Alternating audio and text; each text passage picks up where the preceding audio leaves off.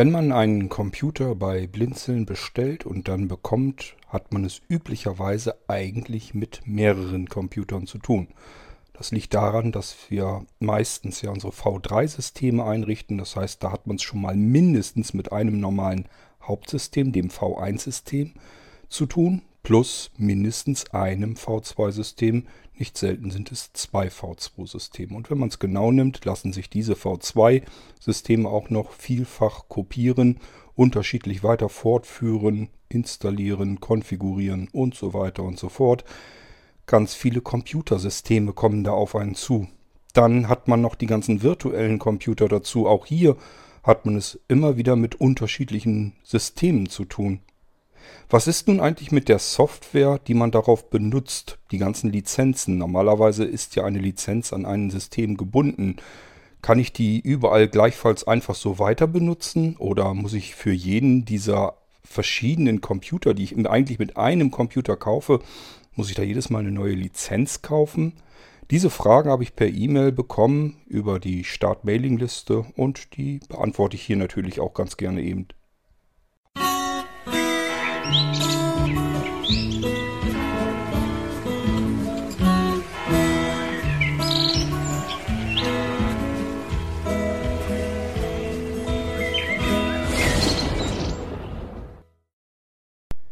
Den Namen des Fragestellers lasse ich hier mal weg, obwohl es eigentlich unsinnig ist, denn der hat in die Mailingliste geschrieben, das hat ja jeder nun mitbekommen, aber nichtsdestotrotz äh, lasse ich es hier aus dem Podcast mal raus und öffne mir mal eben flink die E-Mail. Da wird gefragt, dass dieser ähm, künftige Blinzeln-Computeranwender vielleicht Blinzeln-Anwender ähm, über eine Anschaffung eines Nano-Computers oder eines Molino V3-Systems nachdenkt. Also ich denke mal, ähm, meint er jetzt den Molino Computer oder den Molino V3? Den gibt es ja noch nicht. Es gibt den Molino V2. Hm. Ja, das ist immer das Problem. Man weiß dann nicht, ob er den Molino Computer meint oder den Molino als V2 also als äh, SSD-Stick, den man sozusagen über USB dann an jedem anderen Computer starten kann. Äh, spielt erstmal soweit auch keine große Rolle, denn man hat es auf beiden ähm, Systemen, beiden Geräten, wenn man so will, mit verschiedenen Computern zu tun. Und hier macht sich der Fragesteller eben dann auch so seine Gedanken, wie das überhaupt mit den ganzen Lizenzen läuft.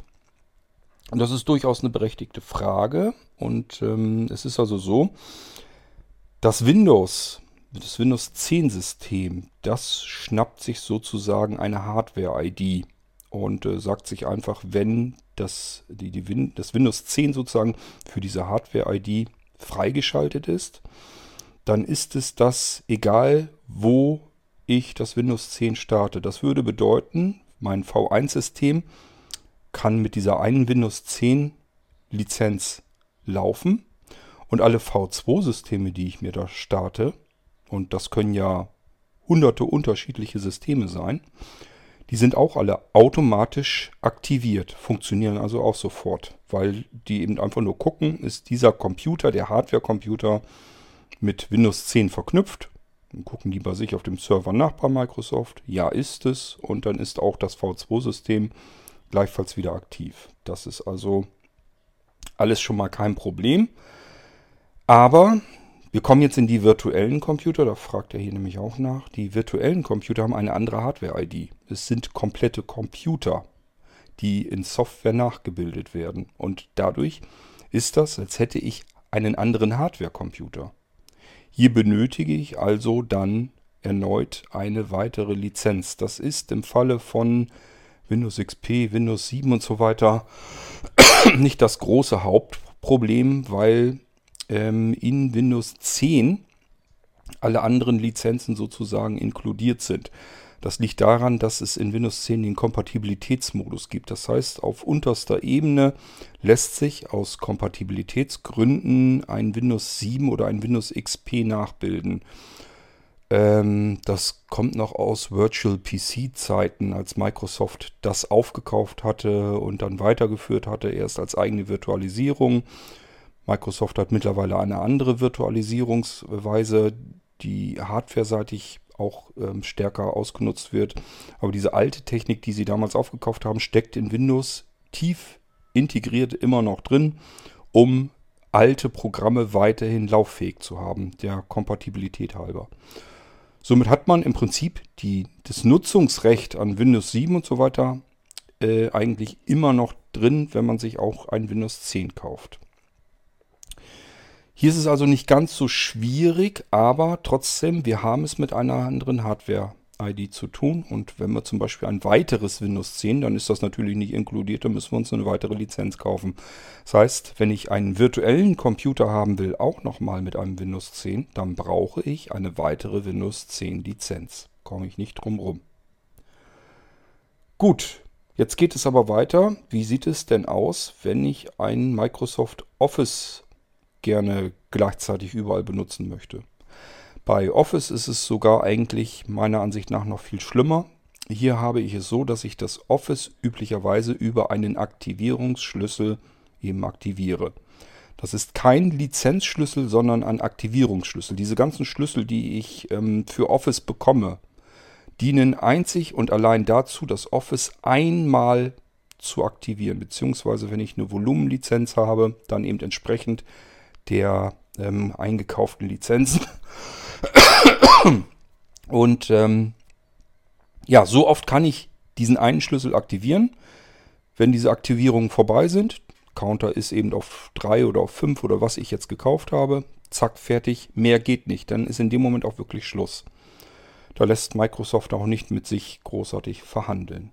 Wenn ich dieses Office nun aber zu anderen Computern mitnehmen möchte, dann muss ich dieses Office an ein Microsoft-Konto binden. Das bedeutet, ich muss mir bei Microsoft ein Benutzerkonto registrieren. Darauf kann ich zum Beispiel auch mein Windows dann nochmal ähm, verknüpfen. Und vor allem, ich kann jetzt mein installiertes und aktiviertes Office, kann ich jetzt verknüpfen mit meinem Microsoft-Konto. Und nun könnte ich sagen, Computer ist zum Beispiel kaputt, ich will mein Office aber weiter benutzen. Dann kann ich auf ein anderes System gehen, auf einen anderen Computer und äh, dort wieder Office installieren und nun mit meinem Benutzerdaten, mit meinen Zugangsdaten ähm, wieder verknüpfen auf diesem Computer. Und dann wird das Ganze auf dem alten Computer deaktiviert und auf dem neuen Computer wieder aktiviert. Das ist aber kein Vorgang, den man mal ebenso schnell macht. Und ich vermute auch mal ganz stark, das macht Microsoft jetzt nicht kontinuierlich mit, denn ähm, ich könnte mir gut vorstellen, dass die sagen, du hast jetzt den Computer gewechselt. Das kann ja mal sein, dass man Hardware austauscht oder so. Hast jetzt den Computer ausgetauscht. Alles klar, sein Office mitgenommen auf den neuen Rechner.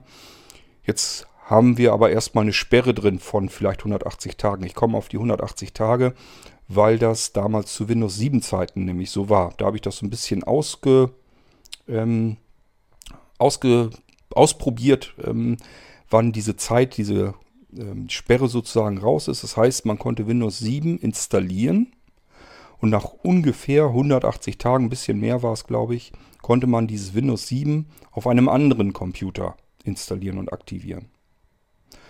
Ähm, das ist einfach, damit Microsoft sich den Support von den Backen hält, denn denen ist auch klar, dass so ein Computer auch mal ganz schnell kaputt gehen kann oder vielleicht komplett neu installiert werden muss, muss und dann muss man das wieder aktivieren und das ist alles Käse. Deswegen haben die sich einfach gesagt, wir lassen da 180 Tage Zeit zwischen und dann kann man das nochmal ähm, installieren und aktivieren. Könnte sein, dass es mit Office auch so machen. Ich weiß es nicht. Ähm, möglich ist das aber.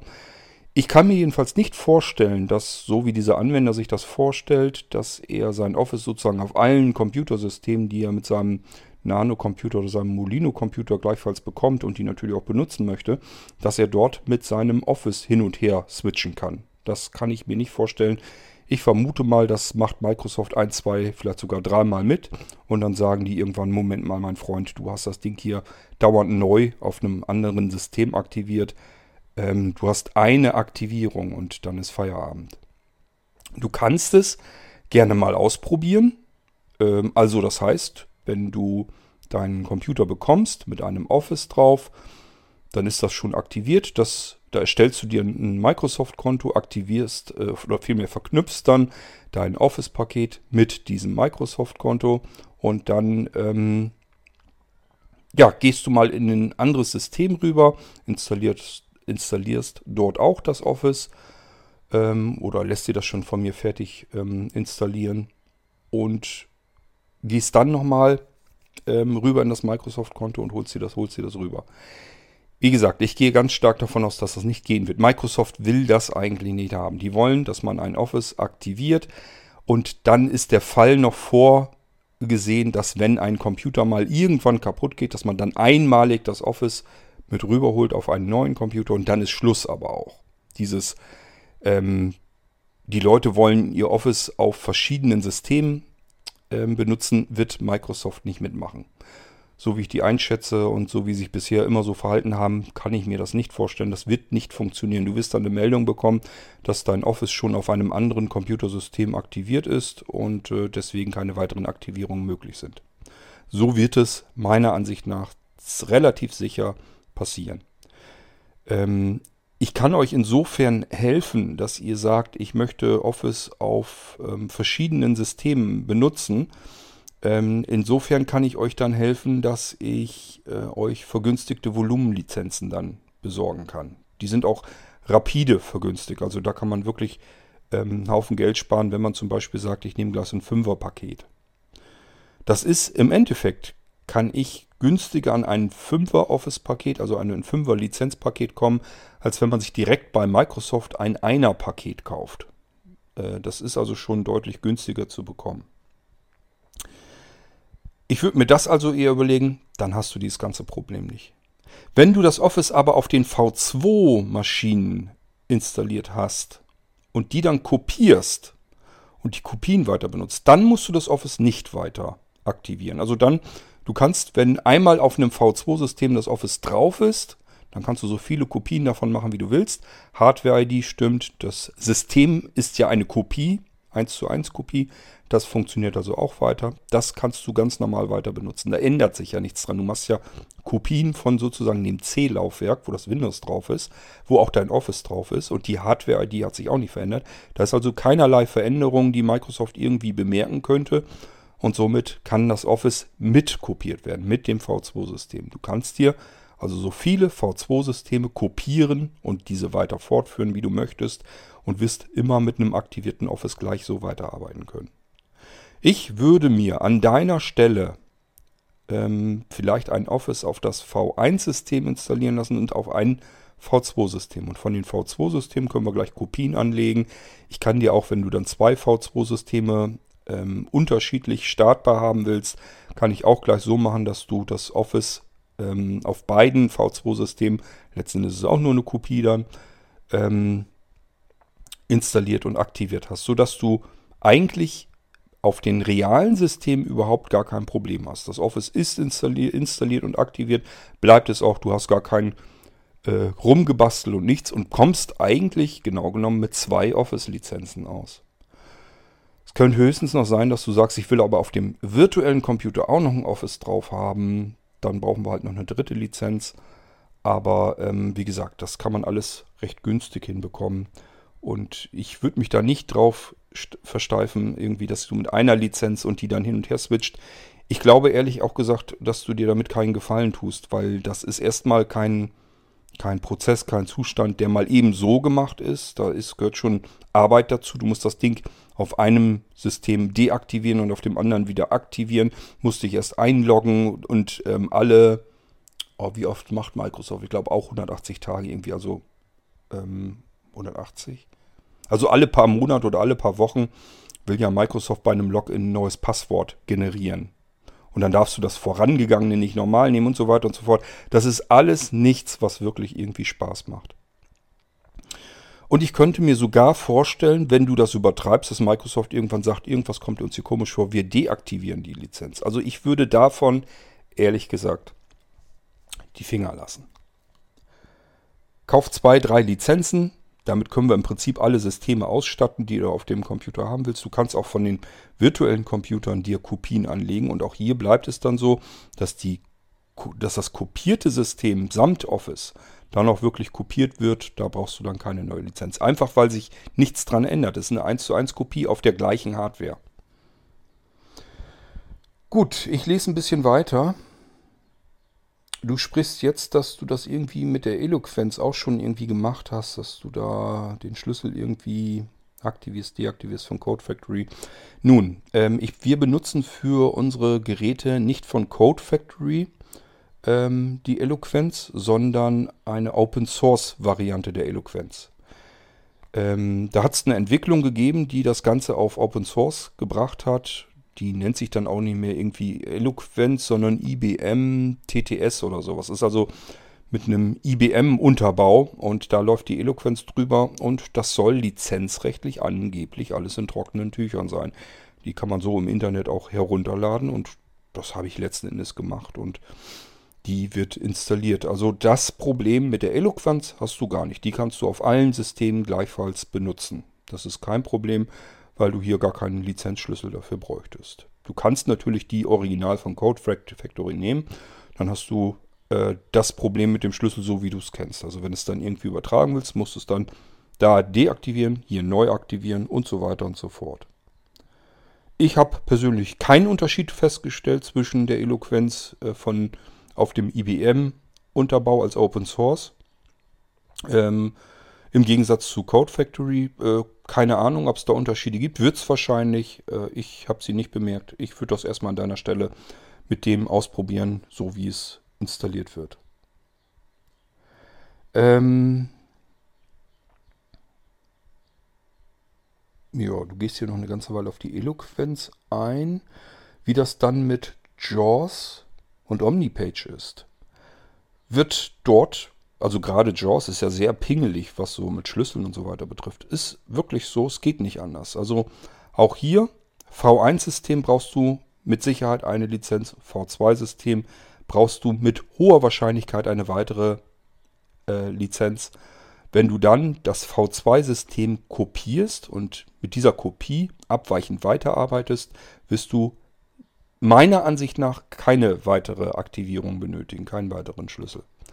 Ich habe es noch nicht ausprobiert, ich kann es dir also nicht versprechen, aber ich wüsste nicht, wie die das hinkriegen sollen, weil du wirklich, das ist so, als wenn du von dem kompletten C-Laufwerk eine Sicherung machst und diese Sicherung wieder herstellst auf ein genau exakt weiteres Laufwerk. Ähm, hat alles dieselbe Hardware-ID, dieselbe Festplatten-ID, äh, dasselbe Betriebssystem ist drauf, dasselbe aktivierte JAWS ist dann da drauf. Ich wüsste nicht, wie JAWS da feststellen sollte, dass es hier jetzt eine weitere Kopie gibt. Also es würde mich extrem wundern. Ich kann es mir jedenfalls nicht vorstellen. Deswegen würde ich dir raten, V1 aktivierst du dir deinen JAWS und Omnipage. V2 aktivierst du dir das auch einmal und machst dann von deinem V2-System Kopien. Erst also erst hinterher die Kopien machen. Nicht vorher, dann musst du natürlich bei jedem weiteren V2 das Ganze wieder neu installieren und aktivieren. Das wäre blöd. Ähm, sondern erst das so einrichten, wie du das in der Grundinstallation haben möchtest, bei allen V2-Systemen. Und dann fängst du an, von diesen V2-Systemen dir Sicherungen zu machen. Und genauso ist es mit einem virtuellen Computer. Dafür bräuchtest du mit Sicherheit nochmal eine Aktivierung. Aber wenn du dann von diesem virtuellen Computer weitere Kopien machen möchtest, dann sollten diese ähm, Lizenzen weiterhin gelten. Gut, ich glaube, ähm, für virtuelle Computer. Ja, du meinst ja, ob diese Probleme mit virtuellen Computern oder auch bei V1, V2 sind. Ähm, also das Problem ist ganz einfach, dass diese ganzen, wie diese Lizenzschlüssel aktiviert werden und wie sie verwaltet werden. Das ist nicht nur sogar von Hersteller zu Hersteller komplett unterschiedlich. Es kann ja jeder Softwareentwickler so machen, wie er das will. Sowohl von den Lizenzbedingungen her als auch wie er die Schlüssel aktiviert, wie er das verknüpft und so weiter. Ob er das an eine Hardware-ID pappt und welche Hardware-ID, die kann man unterschiedlich generieren. Das kann jeder so machen, wie er will. Der eine nimmt Festplatte und Mainboard mit rein, der nächste holt sich die CPU-ID mit rein. Ähm, also das kann man, kann je, wir wissen das ja von JAWS zum Beispiel, da reicht es ja schon aus, wenn du Bluetooth aktivierst und ähm, deaktivierst, Dazwischen reicht das ja, oder ich weiß nicht, ob das immer noch so schlimm ist, aber es war ja mal eine ganze Weile, dass das alleine schon ausreichte, um den Schlüssel zu zersemmeln. Ähm, das ist also total unterschiedlich. Da gibt es nicht so, so ein einheitliches Verhalten dafür. Tatsache ist, so wie ich dir es technisch erklären kann, V1-System ist, glaube ich, klar, das, wie du es bei jedem Computer kennst, ganz normale Installation. V2 ist so, als hättest du das C-Laufwerk äh, in einer Datei drin und die kannst du natürlich so oft kopieren, wie du willst. Aber diese Datei bleibt immer 1 zu 1, ist eine komplett hundertprozentige Kopie. Sozusagen das C-Laufwerk ist eine hundertprozentige Kopie dann. Und an deiner Hardware-ID, an dem Computer an sich, an der Hardware, verändert sich ja auch nichts. Das heißt, deswegen kannst du von diesen V2-Dingern so viele Kopien machen, wie du willst.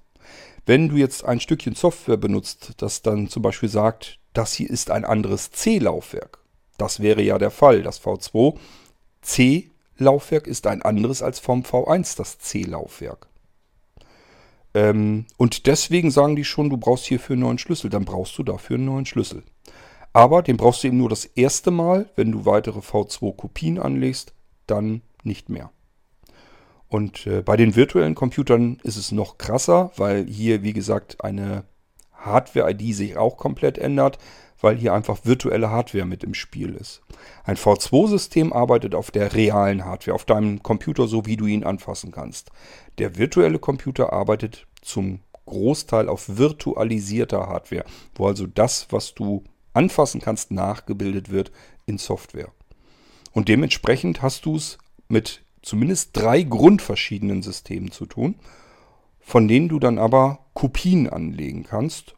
Äh, das heißt, wenn du aus diesen drei irgendwann mal 30 Systeme dir kopiert hast, dann hast du immer noch nur drei verschiedene Systeme ähm, in der Grundinstallation gehabt, wo du eben ähm, die Schlüssel dafür gebraucht hast. Dann brauchst du nicht 30 verschiedene Schlüssel, sondern eben diese drei. Also einmal für einen virtuellen Computer, den du dir danach so oft kopieren kannst, wie du willst. Einmal fürs V2-System, das du dir danach so oft kopieren kannst, wie du willst. Und einmal für dein V1-System. Ich lese noch ein bisschen weiter.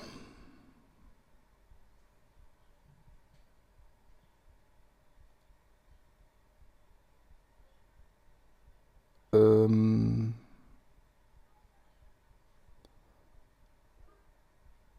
Ja, ich glaube, das hast du soweit dann alles schon richtig verstanden mit diesem V2-System, dass man das ja weiter verzweigen kann. Das ist das, was ich meinte. Du kannst dir daraus eben so viele Kopien anlegen, wie du möchtest und brauchst dann dafür dann für die Kopie eines schon aktivierten ähm, Systems brauchst du keine weiteren Schlüssel, also auch nicht für die Anwendungssoftware. Gut, ja, damit habe ich deine Fragen hier eigentlich schon beantwortet. Das ging ja relativ zügig. Und ich wüsste jetzt auch nicht, ob ich jetzt weitere Fragen von anderen hätte, die ich beantworten kann. Ist aber ja auch nicht schlimm. Wir können ja auch mal eine kleine F-Folge machen. Ich hoffe, dass deine Fragen damit ähm, ausführlich beantwortet sind. Wenn noch Fragen sind, dann frag halt. Und das war dazu, zu dieser Start-E-Mail, ähm, eine F-Folge hier im Irgendwasser. Wir hören uns bald wieder. Bis dahin sage ich Tschüss, macht's gut. Euer König Kurt.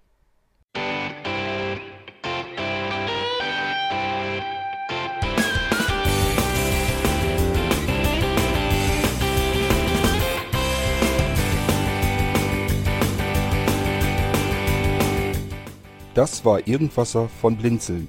Wenn du uns kontaktieren möchtest, dann kannst du das gerne tun per E-Mail an podcast.blinzeln.org oder über unser Kontaktformular www.blinzeln.org.